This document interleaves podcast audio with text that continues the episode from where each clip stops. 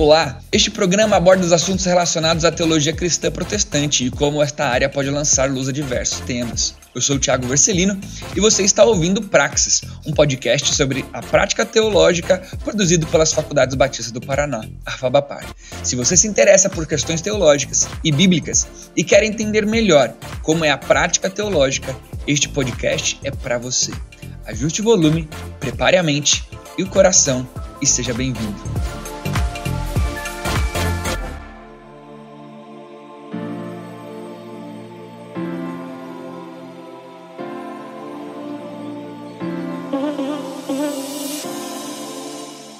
Fala galera, tudo bem? Muito bom estar com você aqui para a gente começar mais um episódio do nosso podcast, podcast Praxis, aqui da Facfabapar. E nós temos trabalhado alguns temas, alguns assuntos que envolvem colocarmos em prática a, o conteúdo acadêmico que nós temos recebido, né? E o nosso tema de hoje para nós conversarmos junto é família. Vamos conversar sobre a família cristã, princípios sobre como viver uma família cristã, como nos relacionarmos como família do contexto familiar, não a família de todos os crentes, né? E para nós começarmos o nosso, o nosso podcast, temos um casal muito especial para conversar com a gente e são eles. Olá pessoal, sou Elder Cardim, sou casado com a Juliana e nós somos missionários da Palavra da Vida aqui em Atibaia. Nós temos dois filhos, dois adolescentes, o Lucas com 17 anos e o Tiago com 16. Muito obrigado, Helder. Ju, vocês vão perceber aqui um, uma fala um pouco mais, mais íntima aqui por causa da amizade. São, além de, de missionários da Palavra da Vida em Atibaia, tenho o privilégio de tê-los como, como amigos pessoais. Esse que vos fala é Sou o Tiago, Tiago Vercelino. Uh, sou professor aqui na, na faculdade e também tenho a oportunidade de caminhar com você aqui no podcast Praxis. Mas vamos para o nosso tema? Vamos conversar então um pouquinho. Helder e Juliana, é, para a gente falar sobre família, eu queria ouvir de vocês um pouquinho como vocês têm visto o contexto de família nos dias de hoje. Ah, qual a percepção de vocês? Vocês têm a oportunidade de cuidar de de casais, de famílias. Quais são as percepções? A, a, família cristã brasileira, ela está indo de vento em polpa ou não? Como que vocês têm visto essa realidade? Então, Tiago, acho que tem, tem algumas coisas muito legais acontecendo e, ao mesmo tempo, outras muito preocupantes, né? Uh, quero falar um pouquinho das, das legais, né? É, eu vejo muitas famílias, Tiago, no contexto do cristianismo, preocupadas em serem boas famílias. É só ver a quantidade de retiros, congressos, livros, podcasts, é, material voltado para a família e um consumo muito grande desse material. Né? É, por vários motivos, os homens casados, né, maridos aí, é, eles tinham muita dificuldade em procurar aconselhamento, eu tenho percebido uma certa diminuição nessa resistência e uma maior disposição para que eles procurem esse aconselhamento, porque eu tenho visto uma preocupação muito grande com a educação de filhos, até pela selvageria do mundo, né? Muitos preocupados em educarem biblicamente os seus filhos. É, tenho visto é, muitos jovens casais, casais de noivos, é, preocupados aí em, em criarem algumas bases, alguns fundamentos, fundamentos para quando entrarem no casamento, a entrarem bem, né? A poderem experimentar de um, de um bom relacionamento, uma boa intimidade, uma boa convivência deles como casal a partir da palavra de Deus, né? Então eu tenho visto coisas legais, viu? É, pelo menos no nosso contexto, contexto de igreja, né? contexto de relacionamento, de amigos, até que não são da mesma igreja que a nossa, mas eu tenho visto coisas legais, né? Ah, por outro lado, eu vejo algumas tensões, algumas dificuldades muito grandes que têm dificultado essa vivência de família ah, a partir do referencial bíblico, né? A começar pela própria banalização da família e uma confusão absurda de funções, responsabilidades ou papéis dos personagens dentro da família, né? E eu não estou pensando só de marido e esposa, senão também de pais e filhos, né? Então, essa confusão tem feito com que muitos é, desprestigiem família ou não tenham bons referenciais de como viver em família segundo a vontade de Deus, segundo os princípios bíblicos aí no seu contexto, né? Então são são algumas tensões que eu tenho percebido, né?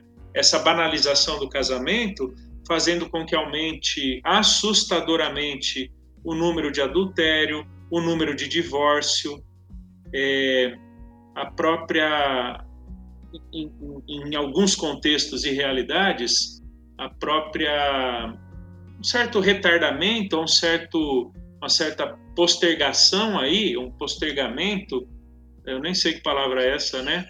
É bonita, né, cara? Qualquer que seja, deve ser muito massa. A gente pode é. falar da, da lerdeza. É, mas não sei se é uma lerdeza, Postergar. cara. Postergar. Então, eu tenho percebido um, um postergar aí de muitos para entrarem no casamento, né? Eles querem viver experiências, querem construir sua independência financeira, alguns querem fazer intercâmbio, viajar o mundo tal, e vão casar aí perto dos seus 29, 30 anos. Né? Isso, não, isso não quer dizer que seja errado casar perto de 29 ou 30 anos de idade, mas muitos têm se casado nessa idade porque querem viver tantas coisas antes em que o casamento família é simplesmente a última opção na sua fila de planejamento. Né? Então essas são algumas, algumas tensões e ao mesmo tempo desafios que eu tenho percebido, né? Não necessariamente um, um erro, mas revela um diagnóstico, né? O, o retardar do casamento eh, nos traz um diagnóstico, um, um motivo é bom, é ruim? Não sei, mas algo nos leva a pensar, né? Ju, vocês têm tido a oportunidade de, de, de cuidar de casais? Como que tem sido essa experiência para vocês? É, nós gostamos muito de acompanhar, né, casais de, de noivos, mas a gente tem acompanhado bastante casais já há algum tempo casados também, que justamente acho que por causa disso que o Elder falou, do retardar um pouco mais essa, essa entrada no casamento, enfim, por causa de vida profissional, ou seja, qualquer outra coisa, a gente tem percebido que, infelizmente, eles não têm definidos esses papéis, né, de homem, de mulher, marido, esposa, filhos. E principalmente a gente tem percebido que muitos têm medo de constituir uma família, de ter filhos, porque olham para a história deles e isso traz um certo temor, né? De ver, será que eu vou conseguir ser um bom pai ou uma boa mãe, porque a minha experiência como filho não foi boa? Será que eu vou reproduzir aquilo que aconteceu. Então, o, o nosso acompanhar esses casais e, e, aconselhar tem sido muito diante daquilo que a palavra de Deus diz, né? Que a gente precisa confiar nele, e ele já nos deu tudo aquilo que precisamos, então é ele quem vai nos capacitar a ser boa esposa, bom marido, a ser bons pais, a conseguir educar os filhos corretamente, enfim, e tudo mais. Mas tem sido uma experiência muito legal. É, eu, eu sou fruto aí do, da intencionalidade do Helder da Juliana, né? Lembro como se fosse hoje. É, eu investindo na minha, na minha atual esposa, Andriele. De alguma forma, a Andriele um pouco relutante com a, a opção que lhe foi dada por mim, mas aí no almoço que eu fiquei, né? Sabe quando você fica esperando uma resposta e tudo mais? Aí num almoço eu espero a Juliana terminar de conversar com a, com a Andriele, eis que a Andriele sai do refeitório aos prantos, né? Aí eu falei assim, bom, já entendi, acabou, a resposta é negativa, é óbvio. Aí é, foi muito legal, ela compartilhou uma conversa com a Juliana, onde ela estava chorando, na verdade, de o porquê que ela não tinha dito sim logo para mim, né? Aí agradeço a, a Juliana por toda a eternidade. por causa disso. Mas sou fruto, fruto desse, desse, desse acompanhamento, né? Mas eu poderia contar aqui a minha história, mas os convidados são vocês. Eu queria entender um pouquinho da construção da história familiar de vocês, né? Não só é, quando que vocês se conhecerem, como que foi e tudo mais, mas inclusive da onde que vem a base da construção dos conceitos familiares de vocês. Acho que também é legal uh, da gente conversar um pouquinho. É, nós nos conhecemos aqui no Palavra da Vida, no seminário. Nós somos da mesma turma e viemos bem novos para cá. Eu tinha 19 anos, o Elder tinha 17. Eu sou mais velha, mais panela velha que faz comida boa, né? Então. e nós começamos a desenvolver uma amizade e um certo tempo depois, acho que uns três meses depois, a gente começou a, a namorar, né? É, levamos durante esse processo de namoro e noivado dois anos e oito meses, casamos, Tivemos um tempo de pastoreio em Ribeirão Preto, depois retornamos para trabalhar aqui na Palavra da Vida e hoje nós estamos com 22 anos de casados. Mas o Elder pode compartilhar um pouquinho dessas bases. É, a gente. Mas o. É, rapidinho, assim, já dando um, um bom incentivo, você que está ouvindo a gente é seminarista, né? Saiba que na carteira do lado pode estar a sua futura esposa. Ah, e seu futuro certeza. marido. E seu futuro marido. Acho que eu vou até falar um pouquinho sobre isso aí durante o bate-papo, né? Então, Tiago, tanto eu quanto a Ju viemos de famílias, no momento da história do Brasil e do próprio ser família, onde os pais naturalmente tinham um foco, uma preocupação muito grande em proverem financeiramente, materialmente, educacionalmente todo o necessário para os filhos, né? É, e isso fez então com que nós tivéssemos ali vivências familiares distintas em cidades distintas, é, de pais que nos amavam, pais que se preocupavam muito conosco, mas que talvez não tiveram tanto dessa, dessa oportunidade de nos acompanharem em todos os momentos da vida, né? Acho que isso é natural é, em, em muitas circunstâncias, né? mas sempre nutrimos ali o desejo do casamento, né? Porque nós também queríamos vivenciar uma realidade de casamento, embora por causa das nossas convicções cristãs, a partir da palavra de Deus, de tal forma que pudéssemos testemunhar da vida em Jesus, que não era o nosso contexto de família, tanto a minha quanto a da Ju, né? Nós não viemos assim de famílias cristãs. Né? Somos muito gratos aos nossos pais, mas muito mesmo por toda a dedicação, todo o amor, todo o empenho deles em nos criarem, passarem bons, bons valores, digamos assim, gerais, né? E dedicação, mas nós não tivemos esse pano de fundo cristão em casa, que foi então o que levou a quando nós começamos a namorar, começamos a, a nos conhecer, nos levou é, a buscar casais que pudessem é, nos ajudar a criar essa perspectiva bíblica do casamento, que, que nos ajudasse a perceber o que cabe ao marido, o que cabe à esposa, como desenvolver amizade, relacionamento entre si. É, eventualmente, se nos casássemos, né, porque ainda éramos namorados, e tivéssemos filhos, como seria a educação dos filhos, né? Por quê? Porque nós não tivemos, biblicamente falando, esses referenciais e esses fundamentos em casa. E Deus bondosamente deu alguns casais, alguns amigos, pessoas muito próximas, inicialmente a Juliana, é, e, e, isso então me levou a me aproximar deles através da Juliana, e um outro casal muito amigo meu, que levou então a Ju a participar da vida também desse casal, né? Então, basicamente. E, e talvez uh, esse relato seja uma realidade da grande vasta maioria dos casais hoje. Não tenho dúvidas, Tiago. É, é, eu acho que esse é o ponto, né?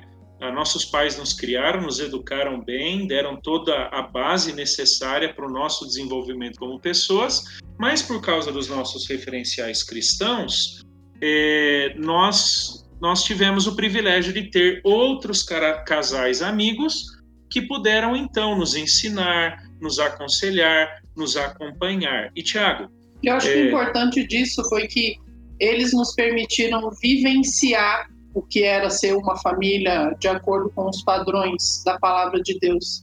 Então isso foi muito positivo para nós, porque a gente não escutou só o que eles falavam, mas a gente pôde ver na vida deles que aquilo que eles nos ensinavam era o que eles viviam. Né? Então isso foi tremendamente impactante e positivo para nós. Sim. E, e, do jeito que você falou, que de alguma forma você e Andriele acabaram participando muito e tem sido até hoje, né, da nossa família, da nossa amizade, foi isso que fez com que nós pudéssemos, através desses casais mais velhos e amigos, desenvolver uma perspectiva bíblica do casamento. E que nos motivou, Tiago, a investir muito do nosso tempo, pessoalmente, né, Elder e Ju, do nosso tempo, dos nossos esforços, da nossa motivação, da nossa alegria no acompanhamento de outros casais. Porque nós vimos que Deus usa pessoas para moldarem pessoas. Deus usa casais para moldarem outros casais, né? É, não eram famílias perfeitas do jeito que eu e a Ju não somos, ah, não eram famílias impecáveis como eu e a Ju não somos. Na verdade, quanto mais nos aproximamos de alguém, mais nós percebemos suas vulnerabilidades e debilidades. E nós nunca é, escondemos isso das pessoas que se aproximam ah, da gente, né? Ah, claro, o que é errado é errado, o que é pecado é pecado, tem que ser tratado. Mas nem toda vulnerabilidade é necessariamente um pecado. Mas eu vejo que esse viver um a vida do outro como casal é, foi o que, o que fundamentou muito da amizade, da intimidade que nós temos, né, eu e Ju, e também o que nós temos procurado a deixar como exemplo, como legado aí para os nossos filhos e tantos outros casais, né? E um aprendizado constante, né, Tiago? A gente está com 22 anos de casados, é, eu sempre tenho que pensar 10 vezes antes de falar data, né, de quanto tempo, porque, cara, eu sou péssimo nisso, né? É, mas 22 anos de casados que a gente está aprendendo, cada fase, cada momento, cada etapa da vida, ela traz, eu costumo dizer, né, ela traz um conjunto de informações, de experiências e possibilidades que você até tinha alguma ideia, mas você não estava completamente preparado, né? Então, é um crescimento, é um desenvolvimento, é um aprendizado constante, cada etapa, cada momento. Eu nunca fui pai de universitário, meu filho agora é universitário. Né? Eu, eu aconselhei muitos pais de universitários, eu aconselhei muitos jovens universitários, mas agora eu tenho um jovem universitário em casa, que é meu filho. Né? Claro, eu tenho os fundamentos bíblicos, eu tenho a perspectiva bíblica, mas agora eu vou ter que lidar com um novo momento, uma nova experiência, uma nova realidade, né? E, e, e então o, o, casamento ele é um contínuo aprendizado, né? Acho que uma coisa interessante para a gente começar a trabalhar agora legal, estou conhecendo o Helder e a Juliana, mas então quais são esses fundamentos, né? É, onde que o Helder e a Juliana estão sentados em cima para pautar as decisões, pautar as ideias, pautar cada dia o momento em que eles querem discutir, viver e, e aprofundar. Que, que, princípios bíblicos são esses que norteiam a vida familiar e, se eu posso dizer assim, um ideal no qual vocês estão perseguindo, né? Um, um sucesso familiar que seja um ideal ao qual vocês estão perseguindo. É, tem uma coisa que a Ju fala desde o namoro, e, obviamente, com o casamento se intensificou muito mais, e é algo que frequentemente nós nos lembramos e enfatizamos muito para os nossos filhos, muito para outros casais. O compromisso da Ju, antes de ser com o Elder, é com Deus. E o compromisso do Elder, antes de ser com a Juliana, é com Deus.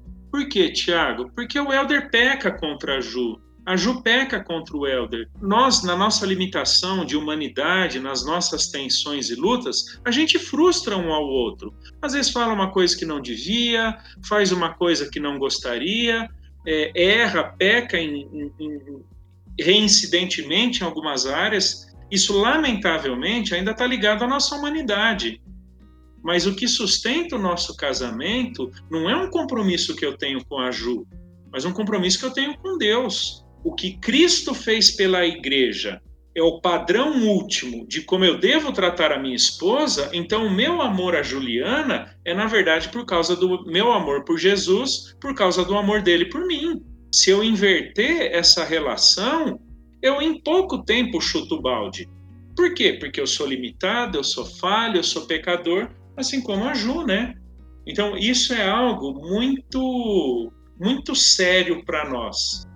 Parece que perde, parece que perde um pouquinho o romantismo, né?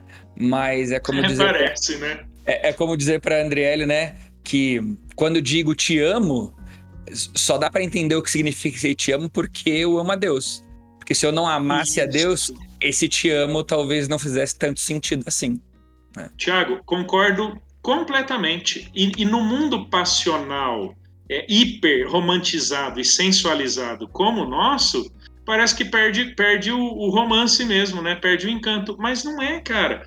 Se a gente for pensar, tudo na experiência horizontal da existência humana, do ponto de vista bíblico, teológico e cristão, é uma demonstração da verticalidade da atuação de Deus a nosso favor. E casamento é a mesma coisa, né? Não, não é paixão, não é sentimento uh, que, que une um casal, que sustenta um casamento, mas o pacto que Deus estabeleceu com seus filhos por meio de Cristo Jesus. Então eu sou desafiado a demonstrar horizontalmente o que eu tenho experimentado de Deus verticalmente, né? Cara, é isso que nos une. E isso tá tão é, é tão forte, né? É isso que eu e o Helder a gente fala que a gente consegue sustentar o nosso casamento por causa do, primeiramente do nosso compromisso com Deus, que foi muito legal esses tempo atrás escutar de um dos nossos filhos. Ele falou assim: Puxa, eu quero um dia poder escutar da minha esposa, porque ele me ouviu falando isso. A maior declaração foi que eu escutei a que a mamãe fez, de que o papai só pode amar a mamãe porque ele tem um amor a Deus. Né? Então, muitas vezes a gente vê isso do ah, eu te amo e vazio e tal. Então, o você passar isso, que só é possível ter um, um casamento saudável, não sem passar por dificuldades e tudo mais, mas por causa do nosso compromisso e, e do nosso fundamento, que é o nosso compromisso e amor a Deus, né? É, isso é muito legal, Tiago. E por causa disso, a gente foi assumindo, Tiago, alguns compromissos desde o nosso namoro, tá? que foram basicamente os seguintes. É, são vários, talvez eu não vá me lembrar de todos assim tão sistematizadamente, mas nós decidimos desde o namoro que qualquer dificuldade, problema, discordância, tensão, pecado, alguma coisa que viéssemos a praticar contra o outro, nós resolveríamos o mais rápido possível. Né? Como, como Efésios diz, é, de tal forma que o sol não se pusesse sobre a nossa ira, ou seja, que o, o, o dia não virasse. Cara, como é difícil quebrar o orgulho, né? Como é difícil ceder, como é difícil perdoar e pedir perdão, mas nós decidimos que a gente não vai dormir sem resolver. E, e, a gente tem até algumas histórias muito engraçadas, né?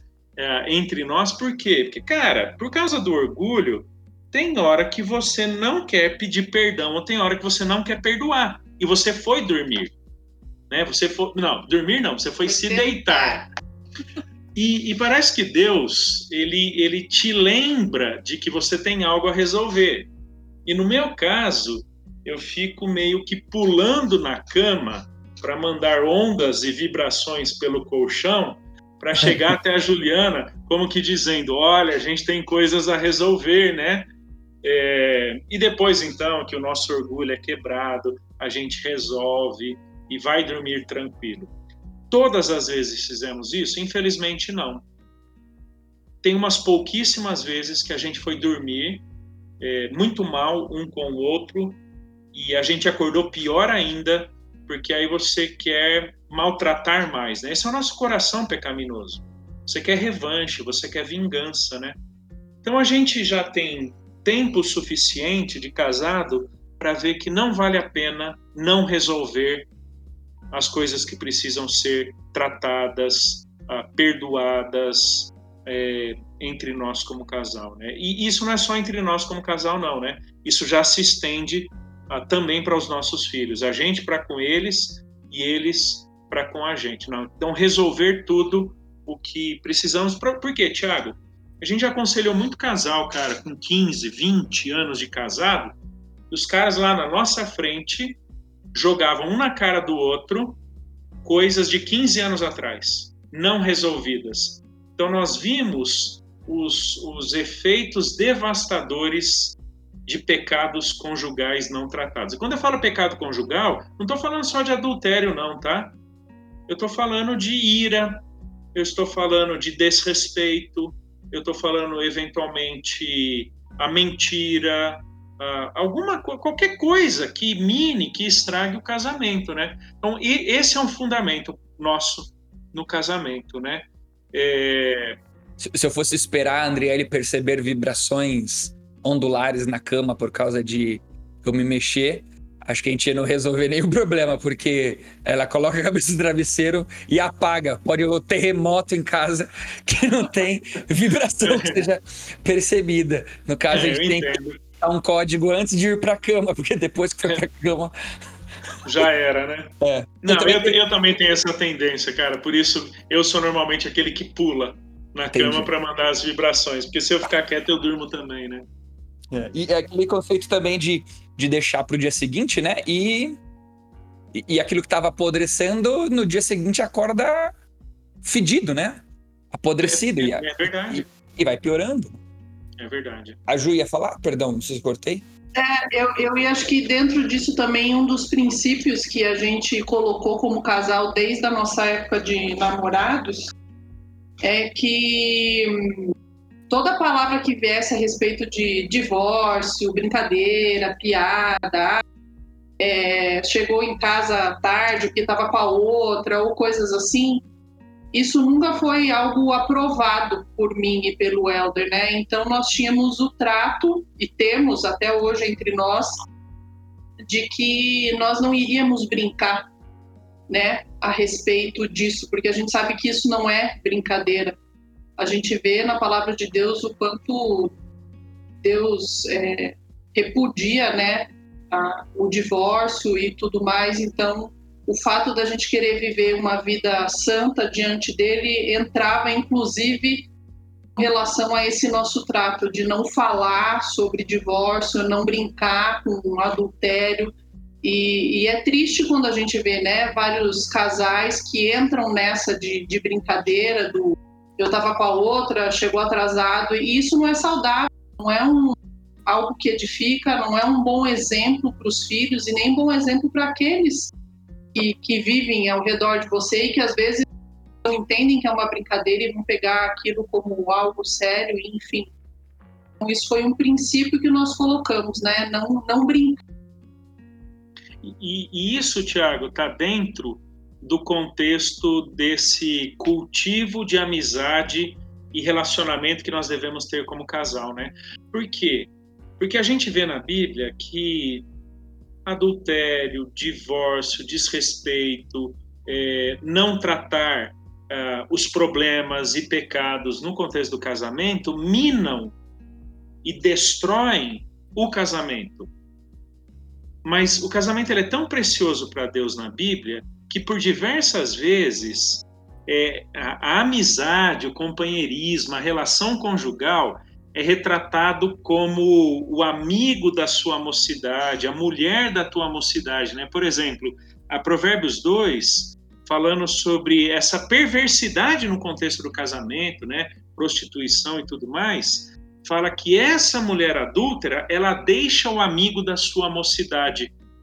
Por outro lado, lá em Provérbios 5, falando sobre a beleza do casamento, o autor de Provérbios vai dizer que o bendito deve ser o manancial, né? E, e esse homem ele precisa é, se alegrar com a mulher da sua mocidade, né? O que, o que isso quer o que isso quer dizer? É, que há uma história sendo construída há uma história sendo desenvolvida entre dois, duas pessoas, um homem e uma mulher, que se conhecem há muito mais tempo do que no dia do casamento. que já assumiram compromissos e laços de amizade muito antes do dia do casamento, de tal forma a levarem para o casamento compromissos, alianças, pactos com Deus e um com o outro que eles adotaram lá atrás. Né? Então é muito legal ver que na Bíblia casamento é uma história. Casamento é o desenvolvimento de uma amizade, de um relacionamento de longa duração. Né? É, essa é a ideia de, de amigo da mocidade ou mulher da mocidade. Tanto é, Tiago, que quando Malaquias 2 vai falar sobre adultério, ali da prática de adúltera de alguns homens em Israel, fala de que o, fala que o adúltero ele abandona, ele trai a mulher da sua mocidade. Relacionamento esse em que o próprio Deus foi testemunha, né? É, então, é, para nós isso é muito precioso, a amizade que deve existir entre o casal. Então, eu e a Ju, a gente curte coisas juntos. A gente constrói uma vida juntos. E, Tiago, isso é tão importante para nós, essa ideia de cultivo de amizade, que nós transferimos isso para a educação dos nossos filhos. É, não é prerrogativa nossa deixar uma herança financeira ou material para os nossos filhos. Não estou dizendo que isso não possa eventualmente acontecer, mas não é a nossa maior preocupação. A nossa preocupação é criar memórias familiares de tal forma que eles carreguem para a história deles, história pessoal, história conjugal e história familiar, o que eles viveram conosco, como seus pais e até mesmo entre eles como irmãos. Só para você ter uma ideia, a gente está planejando uma viagem para a praia com amigos, três casais de amigos que nós temos aqui em Atibaia, e os nossos filhos não querem ir. Eles não querem ir, não é por causa dos, dos casais ou da gente, mas é porque eles, eles separam alguns momentos entre eles para cultivarem coisas de irmãos. Né? Eu isso, confio isso talvez, isso talvez seja o que eles estão falando para vocês, né? Talvez não, é sim, eu confio vai rolar, Vai rolar a festa na sua casa quando vocês estiverem na praia. não, não, não é nem. Meus filhos são pecadores, eles são suscetíveis a isso. Ah, é, eu, a festa eu... vai ser assistir, fazer maratona de Senhor dos Anéis ou Star Wars. É, não, eles estão suscetíveis aos pecados, sem dúvidas, né? Mas é porque assim, a gente lida muito com isso, a gente incute muito essa ideia de criar memórias, de, de desenvolver cumplicidade, intimidade. Tanto é que, tanto é, Tiago, que a gente tem alguns, entre aspas, rituais ah, programados e rotineiros entre nós, e a Ju pode descrever daqui a pouco alguns deles, tanto Elder e Ju como casal, quanto nós com os meninos, onde em alguns momentos do ano, por 22 anos, a gente faz a mesma coisa. No nosso aniversário de casamento, eu e a Ju vamos para um restaurante, nem sempre é no dia, às vezes é na semana seguinte. Já aconteceu de ser no mês seguinte por causa da, da correria, né? O, o vale, gente... o, o, vale sair da aniversário de casamento tá, tá Cara, ali, em haver, em haver. É isso, ele vale. não inspira, ele não inspira. Olha, para ser sincero, eu lembro de uma ocasião, Thiago, a gente faz, faz em 6 de fevereiro. Teve uma ocasião que acho que a gente foi celebrar com tranquilidade, porque os meninos eram pequenininhos, aquela loucura aqui do trabalho no seminário, lá para o mês de maio ou junho, você entender. Esse mês eu tô com o vale guardado aqui ainda, porque a gente não conseguiu. É, realmente, tá, a gente está com o vale. Mas o que, que a gente faz? A gente sai, a gente relembra o dia do nosso casamento. Cara, há 22 anos a gente dá risada das mesmas coisas do nosso dia do casamento eu entrei tipo parecendo um João Bobo, sabe? Alguém deu um tapa num braço meu e eu fui andando, uh, balançando de um lado para o outro. A Jo entrou com o buquê dela parecendo o microfone do Silvio Santos, aqui perto da boca. Ah, então são coisas que a gente dá risada, mas a gente relembra dos nossos votos de fidelidade a Deus e um ao outro. A gente relembra o que foi o nosso último ano e ao mesmo tempo ora pelo ano seguinte. A gente faz isso no aniversário dos meninos, no nosso aniversário, sabe? Então é, é a ideia de criar memórias, né? Viagens que nós fazemos. É, é, um, é um conceito, inclusive, que que Israel colocava muito em prática, né? Gosto muito da matéria que fiz na minha época de aluno de Deuteronômio, aonde a gente a gente lembra ali Deuteronômio capítulo 6, né? A questão do, do, do ensino para ser passado aos filhos, e daí o povo conquista, faz uh, o, o, monumento de pedras para que lembrasse naquele dia, lembrasse de quando. Então, essa prática de criar memórias Israel usava como didática, né? Inclusive. Sim. E eu acho que foi, Tiago, uma vez que eu expus na igreja, Josué capítulo 4 e capítulo 5, a gente nem tinha filhos ainda, que eu expus o texto aí de, de Josué e nós resolvemos entre nós, até a partir do exemplo de outros amigos, né, que nós trabalharíamos muito para criar memórias. Memórias no casamento memórias é, entre nossos filhos. E, e, Deuteronômio é um desses livros, né? Foi até depois alvo da minha dissertação, né? É, então eu, eu creio que você foi muito impactado por Deuteronômio, como eu fui, né? E, e, isso fez parte da nossa história e tem feito até hoje. Então, Tiago, esse é um fundamento muito legal, cara. Criar memórias, criar história. Então, eu, e é, é muito legal a gente ver hoje né, os nossos filhos criando memórias entre eles, ao ponto de um dia desses, a gente estava viajando, né? Um deles falou para nós, né? Assim, é, como deve ser difícil viver numa família onde os irmãos não são amigos. Cara, era, era um medo que eu tinha, viu, Tiago? Era um medo, cara, porque são pessoas diferentes, né?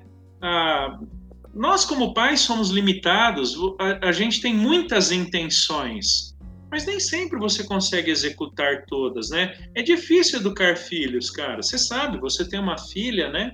É difícil, a gente é limitado, a gente é pecador, mas é muito legal ver depois de 15, 17 anos que investir neles, como testemunho até do como eu e a Ju investimos um no outro, uh, tem dado bons frutos, né? Então, assim, são alguns, alguns fundamentos da vida conjugal e da vida familiar, né? E é muito divertido, viu, Tiago? Não é nada mecânico. Cara, a gente zoa, a gente tira sarro um do outro, né? A gente brinca um com o outro. É, às vezes eu me uno a um dos meus filhos para zoar o outro. É, aí entra a Ju para para fazer o meio de campo ali. Para le lembrar que você tem 30 anos a mais que os seus filhos. Isso, cara, é isso, é isso aí mesmo, né? Mas por quê? É, assim, é um ambiente familiar, cara, sabe? Um ambiente legal, um ambiente gostoso, né? É. No, nos dias de hoje, eu acho que na minha história, né, tenho 31 anos, então minha história de vida cristã não é tão grande assim, mas como eu não tinha visto ainda, ou não me deparado ainda, tem sido levantado muita questão de papéis dentro do casamento, né? Ah, talvez às vezes uma confusão, uma má compreensão do, do, texto bíblico. E queria ouvir um pouquinho de vocês dois. Como que vocês lidam com, com essa questão dentro do casamento de vocês, né? A, a responsabilidade masculina, a parceria a, da mulher, ou né, quando o, o, homem se ausenta dessa responsabilidade, é mesmo um papel, né? Qual é o papel de ambos? Como que vocês têm desenvolvido isso e trabalhado nesses 22 anos de casamento de vocês? Eu acho que ah, o fato, como a gente compartilhou no início, de ter convivido com casais que nos ajudaram, né? E foram exemplos para nós nesse processo de, de família, é, isso foi muito importante, porque eu conseguia ver na, nas mulheres, nas esposas, aquilo que a palavra de Deus diz, né? De ser auxiliadora, ser submissa, ser amiga, favorecer o, o trabalho e o, o, ministério, no nosso caso, né? do, do marido e tudo mais. Então, para mim, isso sempre foi muito claro, né? Tanto de saber qual era o meu papel, de saber qual era o papel do Elder. Eu lembro que quando a gente começou a namorar, pelo fato do Elder ser um ano e meio mais novo do que eu, é, eu lembro que uma dessas mulheres chegou para mim e a pergunta que ela fez foi: apesar do Elder ser esse tempo mais novo do que eu, você consegue ver nele é, um líder? Você consegue ver o Elder como aquele que vai te liderar, vai ser o seu líder espiritual? Então, isso foi muito importante para mim, né? De apesar dele ser novo, de ver a maturidade, o compromisso que ele tinha com Deus e conseguir enxergar que por mais que ele fosse limitado e novo, isso poderia se desenvolver na vida dele e eu conseguia vê-lo como um líder, né? Então, é, é, isso foi muito importante para nós essa presença e, e tudo mais. Conseguir ver na vida dos outros que realmente aquilo que a palavra de Deus ensina é possível. E esse tem sido né, o, o nosso alvo, o meu e o do Elder.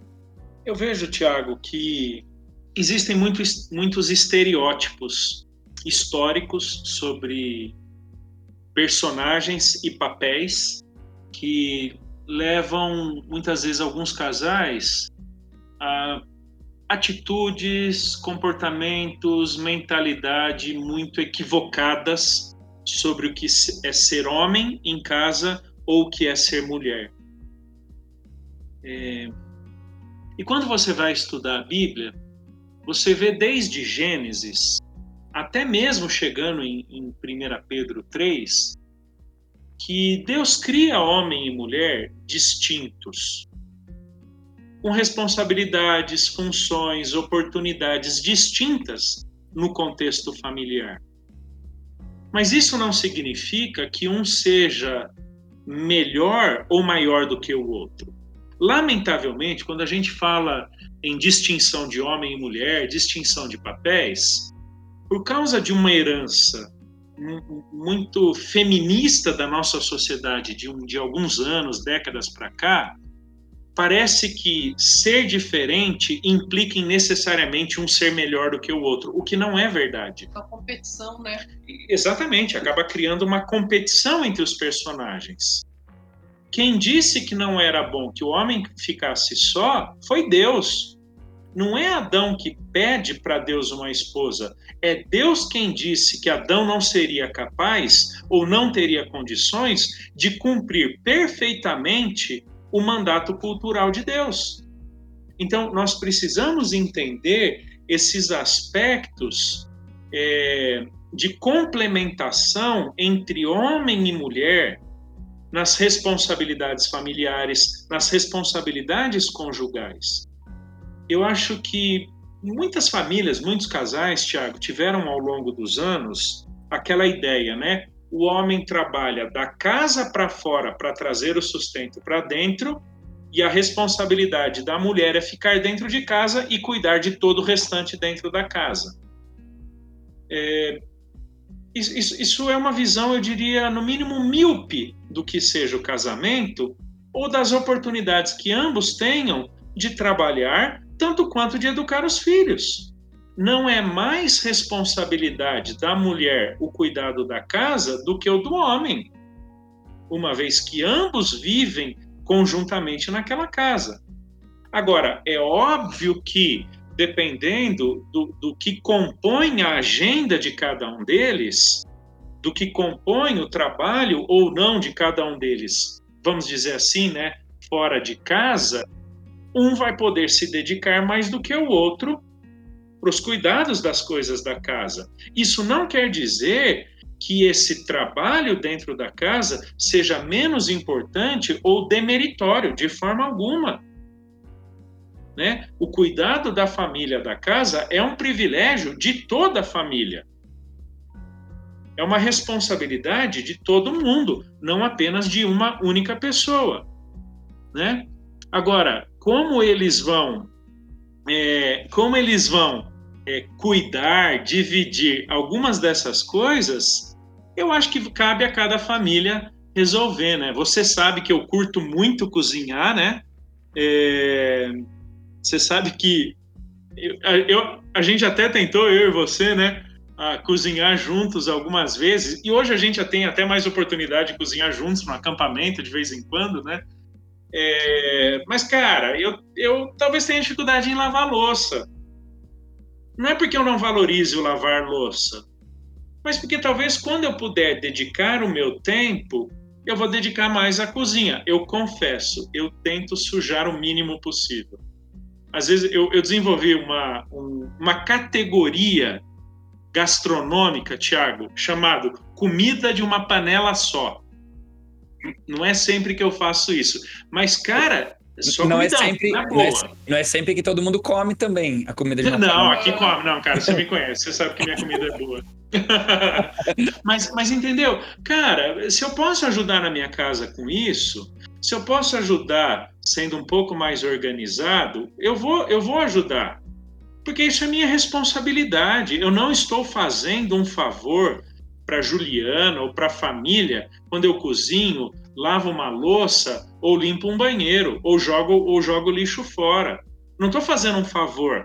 Isso, isso me parece ser é, a boa convivência comunitária dentro de um mesmo ambiente. E isso se estende aos nossos filhos hoje também, né? Claro, eles já estão maiores, mas as, as tarefas aqui de casa, eles nos ajudam muito. Então, por exemplo, eles têm a escala do lavar louça, enxugar louça e guardar louça.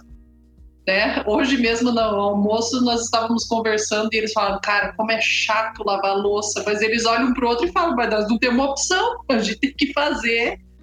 Então vamos lá, né? Então é, é o ensinar isso, que nós vivemos numa comunidade, nossa casa pertence a todos, então a gente precisa cooperar para o bom andamento. É, e isso para mim está dentro de papéis, viu? Isso está dentro de responsabilidades.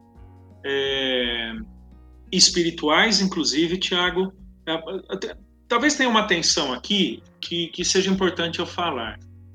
Muitos acreditam que a responsabilidade espiritual da família seja quase que exclusiva do homem. Talvez, talvez Tiago, é, seja importante a gente distinguir algumas esferas de realidade da existência familiar ou da experiência familiar. Eu, como cristão, tenho uma responsabilidade pessoal. A Juliana tem uma responsabilidade pessoal como filha de Deus que eu não posso cumprir no lugar dela, que eu não posso viver no lugar dela. E que ela então vai vai ter que viver, ter que cumprir diante de Deus. No entanto, nos aspectos coletivos, mais amplos, além do indivíduo, aí sim eu vou assumir minhas responsabilidades de autoridade como homem, como marido. Mas isso não quer dizer que cada um dos meus filhos não deva ter a própria responsabilidade espiritual, o próprio compromisso com Deus, né? É... Então acho que é isso. São, são, são algumas coisas. Agora a Ju é, é, a Ju ela não tem menos responsabilidade educacional do que eu. A Ju não tem menos autoridade para exortar ou corrigir nossos filhos. A gente nunca teve, Tiago, aquela ideia, né?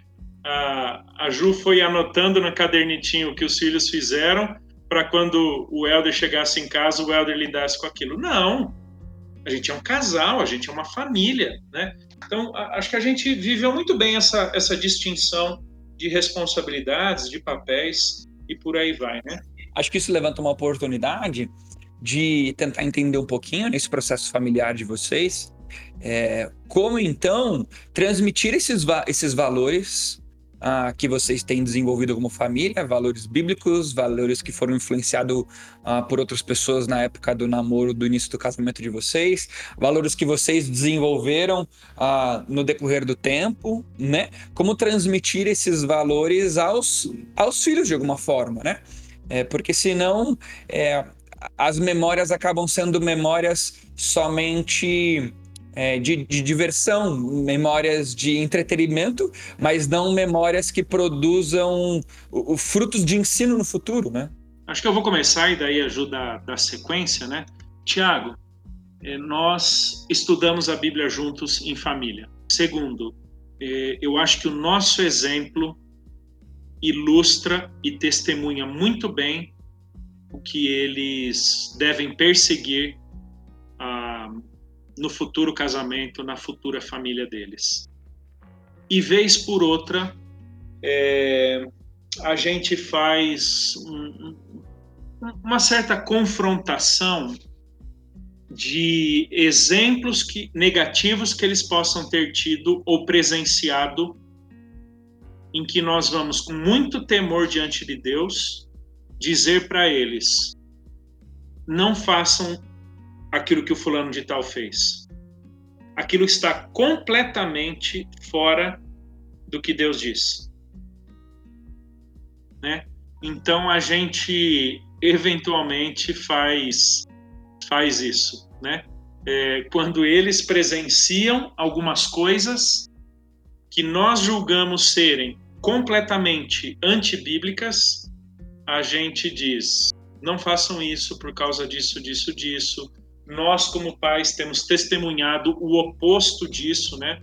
Então, assim, são algumas formas intencionais, sistemáticas e rotineiras a gente legar para eles essa boa preocupação do cristianismo, né? Vivido em família, vivido no contexto conjugal.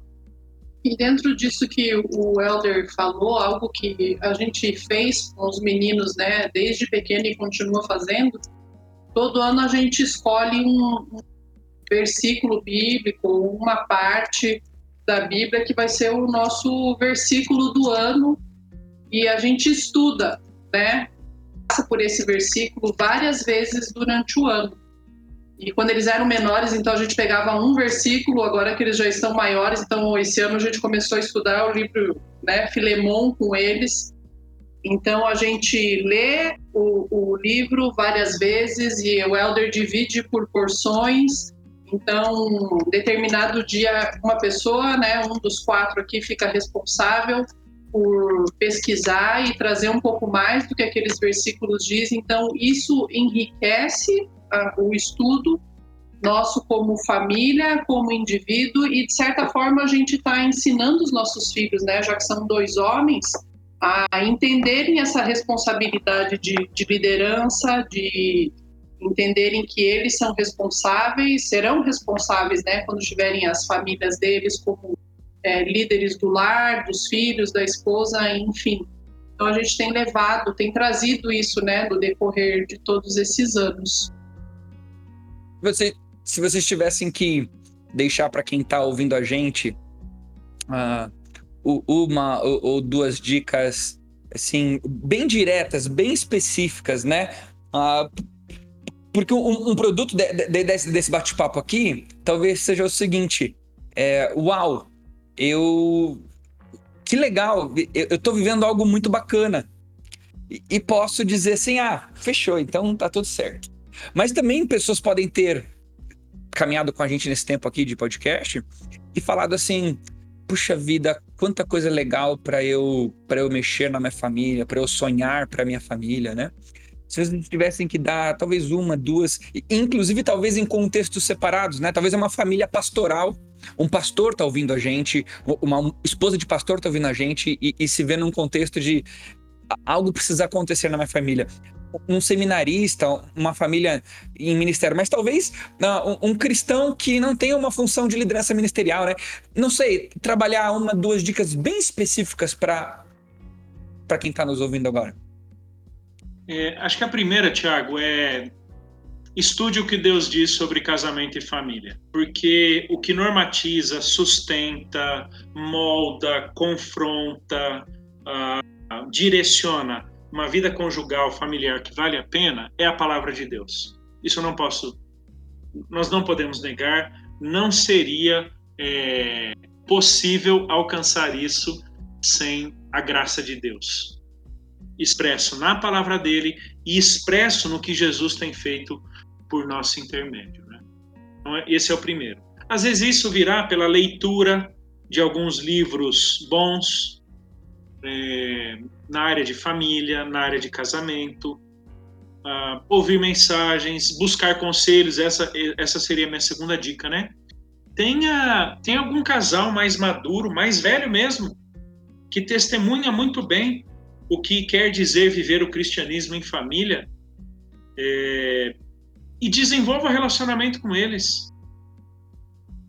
Com, com esse, ou talvez um casal, ou dois casais, né, com quem você possa compartilhar a vida, uh, em quem você possa ver um testemunho, um exemplo né, a ser seguido. Então, acho que são, são por enquanto, duas dicas uh, legais. Não sei se a tem alguma outra pensar assim de bate-pronto. E uma outra coisa que eu penso também, Tiago, é a seguinte: por causa da graça de Deus, que exorta, consola, quebranta, restaura, nunca é tarde demais para dar passos, ainda que pequenos, ou é, estabelecer novos começos para relacionamentos que estejam quebrados. A partir de algumas estatísticas que eu faço entre jovens e adolescentes, em diversas palestras e contextos por onde eu passo, perguntando quantos deles se sentiriam motivados ao casamento a partir do exemplo do, do casamento dos pais deles. E na média, né, não é uma estatística rígida, né? Ela, ela é muitas vezes acidental, assim, né?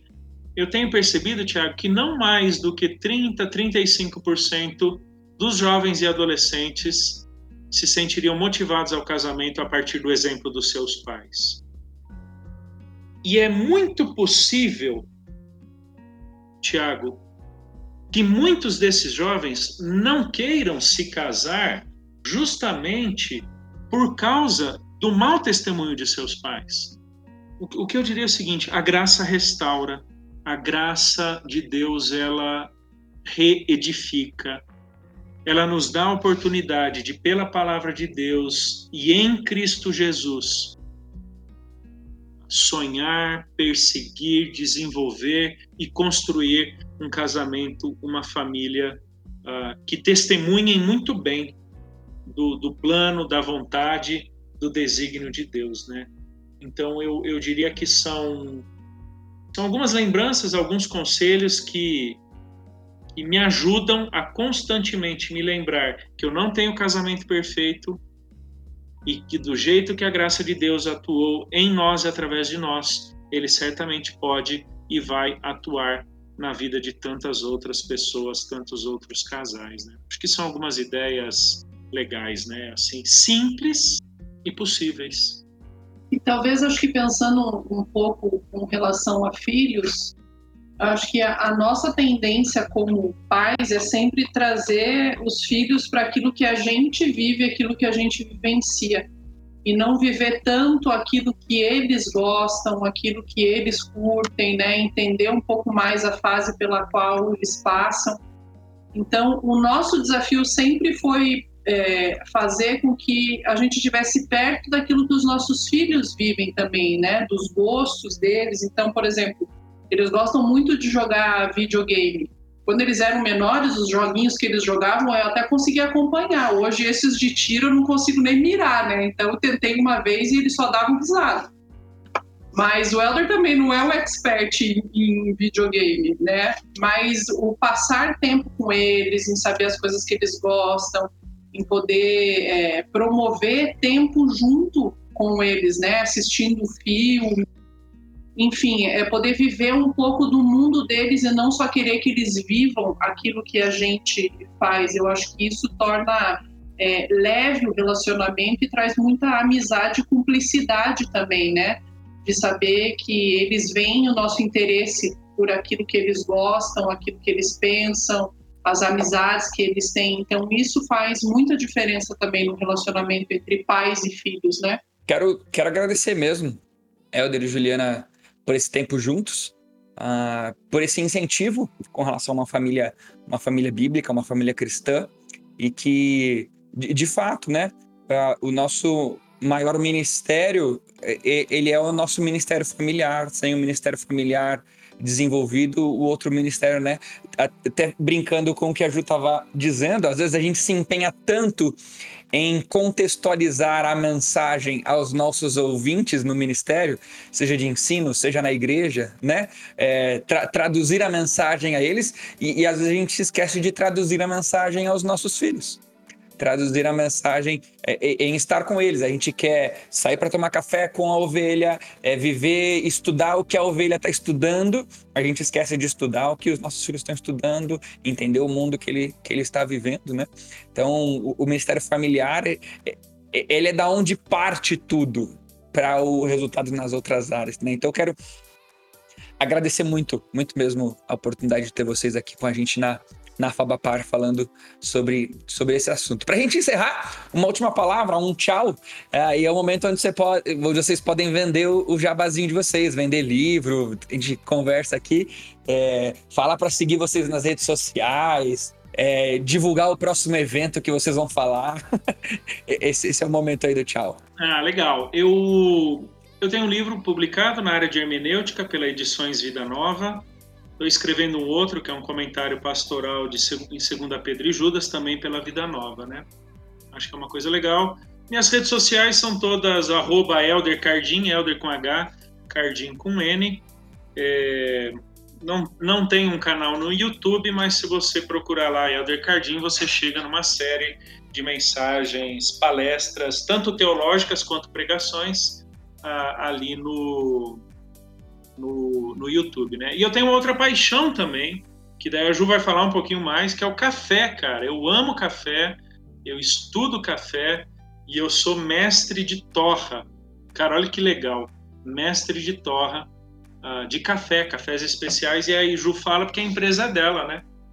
Então, nós temos um café chamado Cardim Café Especial. Você pode seguir a página lá Insta, nossos cafés são cafés especiais, muito bons. Então você pode acessar lá a nossa lojinha virtual também e, enfim, poder aproveitar um pouco de, do nosso café. E isso também é uma empresa familiar, então os nossos filhos também estão envolvidos nisso e foi uma maneira que nós encontramos para poder ensiná-los sobre responsabilidade, disciplina, enfim, fazer coisas necessárias mesmo que não estejam afim. E também a, a receber, né? A serem pagos. Foi um bom isso. jeito de vocês não darem mais mesada para os filhos de vocês, para eles levantarem Criatividade é tudo nessa é, vida. Verdade. É legal. É, dizem que boa teologia se faz ao lado de uma boa xícara de café, então é, você quer fazer teologia, Tome um bom café, café Cardim. É, é, o café que eu tomo. Em casa tem muito café Cardim. É, a empresa da minha esposa, que não é o momento de divulgar agora, mas ele pro, possui café Cardim. Então é muito bom. É, esse café é muito bom mesmo. Mas é isso aí. Uh, siga a rede social da Faculdade Batista Paranaense, da Fobapar. É arroba Fobapar. É, Lá tem informações sobre nossos cursos, dentro do nosso site também, para você conhecer aquilo que a gente oferece com relação a cursos livres, bacharel, mestrado, pós-graduação. Tem muita coisa legal para você a crescer na sua vida ministerial e acadêmica aqui com a gente. No mais, se você gostou, compartilha. Se você não gostou, compartilha também para falar mal, mas pelo menos compartilha porque a gente vai uh, continuar desenvolvendo uh, conteúdo aqui na Vabapar através do podcast Praxis. Um abraço e valeu, pessoal!